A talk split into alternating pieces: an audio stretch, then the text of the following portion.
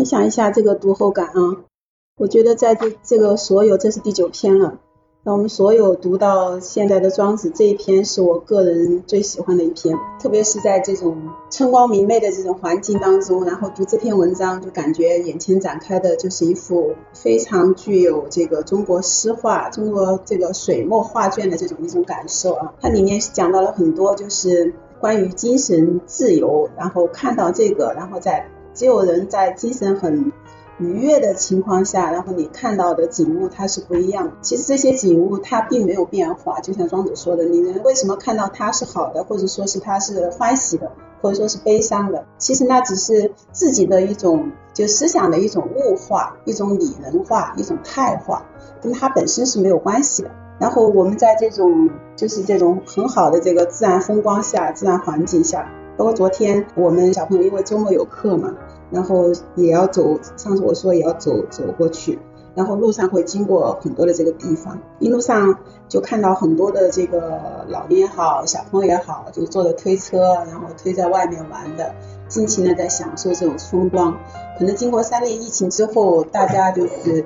对很多东西都会有一个重新的一个体会。我所看到的，因为都在外面玩嘛，肯定是很开心的。然后每个人脸上都是洋溢着那种很幸福的那种笑容，我觉得看到之后心情也会很好。然后结合我们这篇文章，它里面讲到的其实也是一样。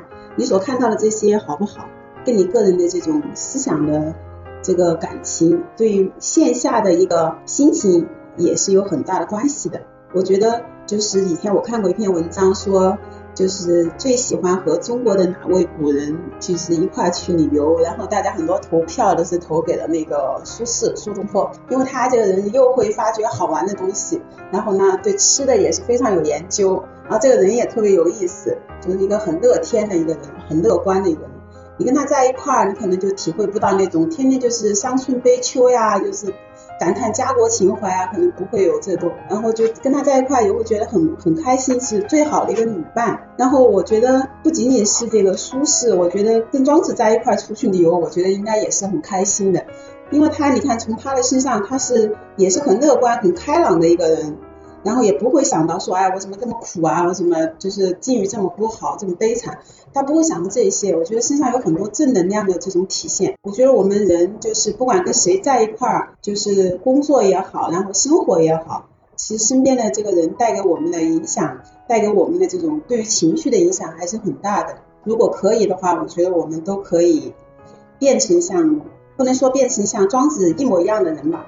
反正学习他这种向上，学习他这种正能量的一个心态，我觉得还是很好的，对自己对周围的人都是一件很好的事情。谢谢。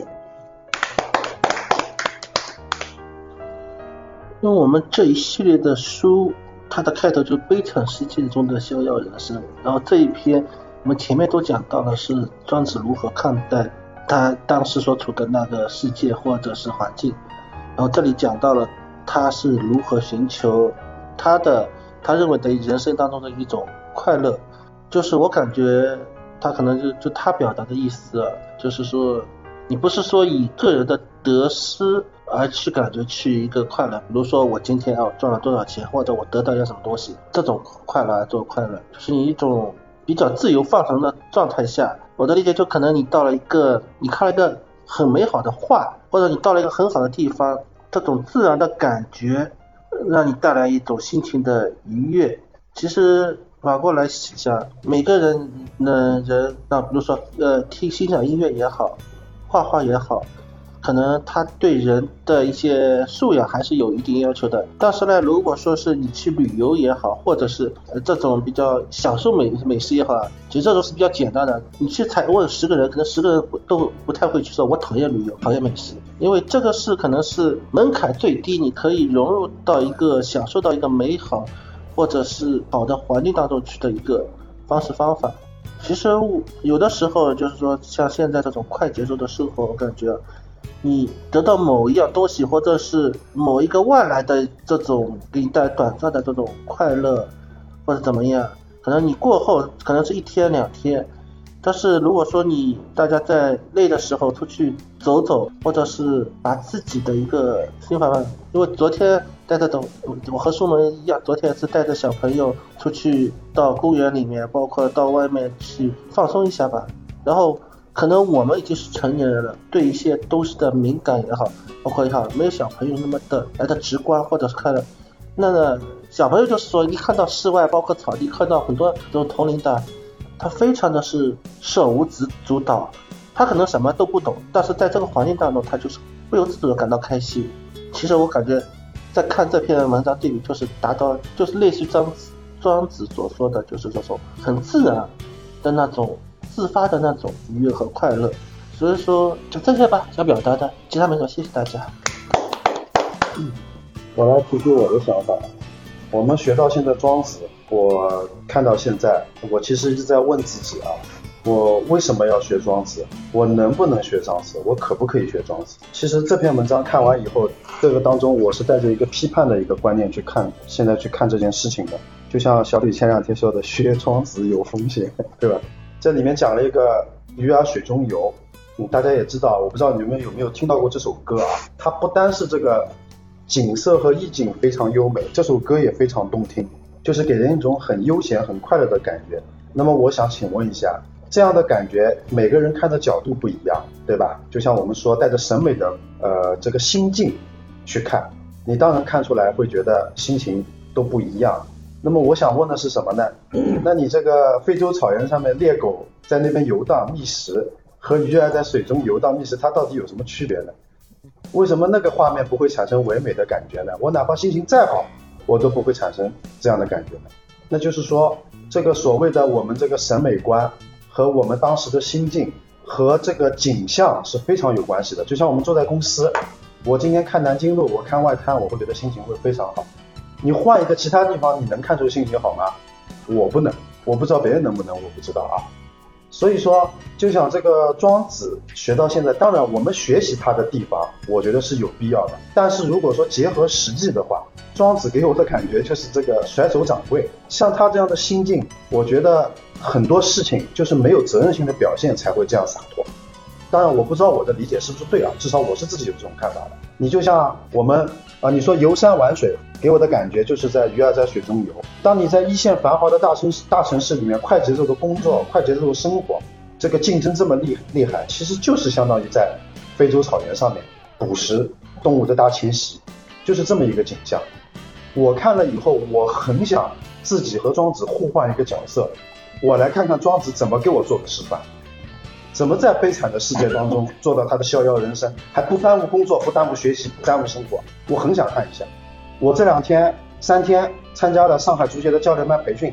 昨天我们总结大会上面，我们的教练讲的话，我很感动，我差点哭出来。我们教练说，我们从事的是中国足球的草根的一个教一个教育，我们的职责是什么？我们的职责是普及足球知识，把中国的足球社区把它做得更加的完善，带给小学员正能量。不管中国足球上层现在是什么样子，但是根不能烂，根一旦烂了。就再也没有希望，我觉得这是很朴实的一句话。就比方说，我为什么举这个例子，就是现在很多人，大家比方说来看这个中国足球，啊，国足踢得比较臭，上面嘛又腐败，对吧？最近李铁、陈荣元又进去了。但是我们教练昨天就问我们，那你们为什么来参加这个培训班呢？你们以后一定都是走足球和教练这条路吗？不一定吧。那为什么要参加呢？是因为足球能带给我们快乐，我喜欢足球，足球能带给我激情，能带给我感动的瞬间。所以我想表达的是。我们学习庄子，我们可以学习他的这种精神，结合工作、生活和学习的，是部分你可以逍遥。你如果整个人生都逍遥的话，我感觉就是摆烂和躺平嘛。我说完了，我就是这么认为。见解。庄子跑步公的“明月非鱼，可知鱼之乐焉”。我对这句话的理解是：好多人都喜欢站在自己的立场和角度去控诉或者指责别人。认为自己是对的，从而打着好好心的旗帜横加干涉他人的决定。那么这样做真的是就是在帮助他吗？答案是否定的，因为每个人都有每个人的人生经历及成长环境。这个世界上没有完全正确或者错误的事，我们需要用一种辩证的态度去看待人生。所以说，如果说总是以自己的主观判断去评论、去评判，这不仅是一种误读，我觉得更是对人格的不尊重。对于这篇文章的理解，我就也没理解透啊，我就从上面摘抄了一些。我们对外界的事物可以是冷静而不带情感的观察，只注意它外表形状、质地和用途，这是理智的态度。如果观察是更深入或严密的，不可以说呃，就可以说是科学的态度，这可以说是科学的态度。这两种态度。都是不可缺少的。人的快乐取决于自己，自己认为做成功一件事就会感到快乐。我们所面对的世界是客观存在，是人类感情灵性所汲取的世界景象，也是充满灵性。我就这些，谢谢大家。就像是它里面说的，人生的梦幻感，差不多是每个人都会体会一种少年的危险，的青春的浪。壮年的抱负，无辜付付有流水，只留如烟的回忆。这不是梦想，像是吗？但是这梦之中，给也体现了多少人的美好。那我觉得是。周老师啊，那个我觉得呃，刚才小小雷、呃苏萌和李宁，呃大家都说的非常对啊，呃很有那个意味。这个。学习这个庄子啊，我觉得现在学到庄子对审美的那些看法。那庄子的审审美的看法究竟是什么呢？呃，这里面这篇文章里面给我们讲了非常非常朴素的事情，举了几个例子，比如说举了前面那个呃关于梦蝶的事儿，呃关于那个看鱼的事儿，然后后面又说那个大树的事儿，然后再总结出来，再说。重新再来说鱼的事儿。那么我这一段时间呢，嗯，也在可能也在看其他的东西。可能刚刚刚李明提出的这个问题啊，呃，我等会把我呃最近在读的一篇文章可以分享给李明。那可能会我们会更加认识整个社会、整个世界、中国文化。除了庄周的那个我们说老庄、老子跟庄子的道学，然后孔子和孟子的儒学。然后还有那个萨迦牟尼的那个佛学，哎，这个三大那个对我们中国人的就是处事、经历，然后怎么样去去做人的那个那个那个哲学思想，会有一些更加好的一些一些认为。那么，呃，从这篇文章里面说，我们说那个鱼在鱼塘里面游的时候，你们说这个鱼在游的时候是苦吗？如果里面的氧气是充足的，里面的植物也是充足的，这个游在这游的时候是不是累吗？如果是不苦不累，那么当然是很开心的。但是换一个环境呢？如果那个鱼在溺水当中往让它往上游的时候，它一定要去完成一个使命，比如说要去产卵，要去跳龙门，要去那个时候。你看那个鱼的时候，你还认为那个鱼是快乐的吗？所以李明刚才提的那个问题就是非常非常好。所以我们现在是在什么样的环境下来看这件事儿？那么什么样的东西是更有意义的？那么我们说老子跟庄子的哲学，他的哲学的观点，最终的一个最主要的观点就是无为而不为。无为而不为，就说非常真实的去做事情，不去造作，不去扭捏，不去歪曲，不去虚伪，然后你看这个世界的美也是这样美的。所以这篇文章的结束的时候就写了那个采莲里面的那个呃个民谣，对吧？鱼在水中游，对吧？在游游东。由西由南由北，这个非常非常好的歌谣，然后让我们告告诉我们鱼是多么的快乐。那么，呃，我们刚才李明说了，如果说鱼的快乐，你去看动物的快乐，那你看到草原上遍地的牛羊，然后有丰美的水草的时候，那个牛和羊是快乐的吗？那肯定也是快乐。对吧？但是如果说这个草原退化了，没草了，只有几根草根根，那个羊跟牛拼命的都都是在去抢那个植的时候，这个牛和羊还快乐吗？另外一个一个一个社会，我们说这个社会如果是是一个完全的弱肉强食的社会，丛林法则，在这个丛林法则上下面生存，每一个人的生存，你的人是会快乐吗？是不会快乐。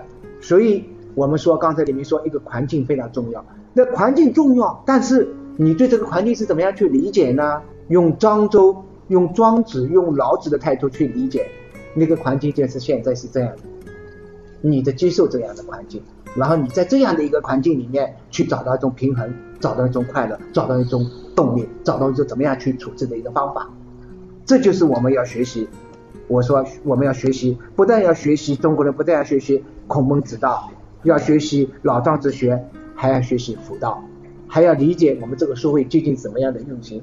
呃，王德峰老师，我等会分享给那个李明啊，或者分享给大家，我在群里面分享吧。王德峰老师讲了中国人现在最缺少的是什么啊？他认为他的观点是我们每个人都要学会先出世。然后再入世，出世的心态做入世的事情。出世是什么呢？超然的看这个世界，客观地认知这个世界，客观地承认这个世界。但是你要入世，入世什么？努力去去做应该做的事，把该做的事情做到极致。这就是我们的说悲惨世界当中的快乐人生，好吧？我就说这么多啊。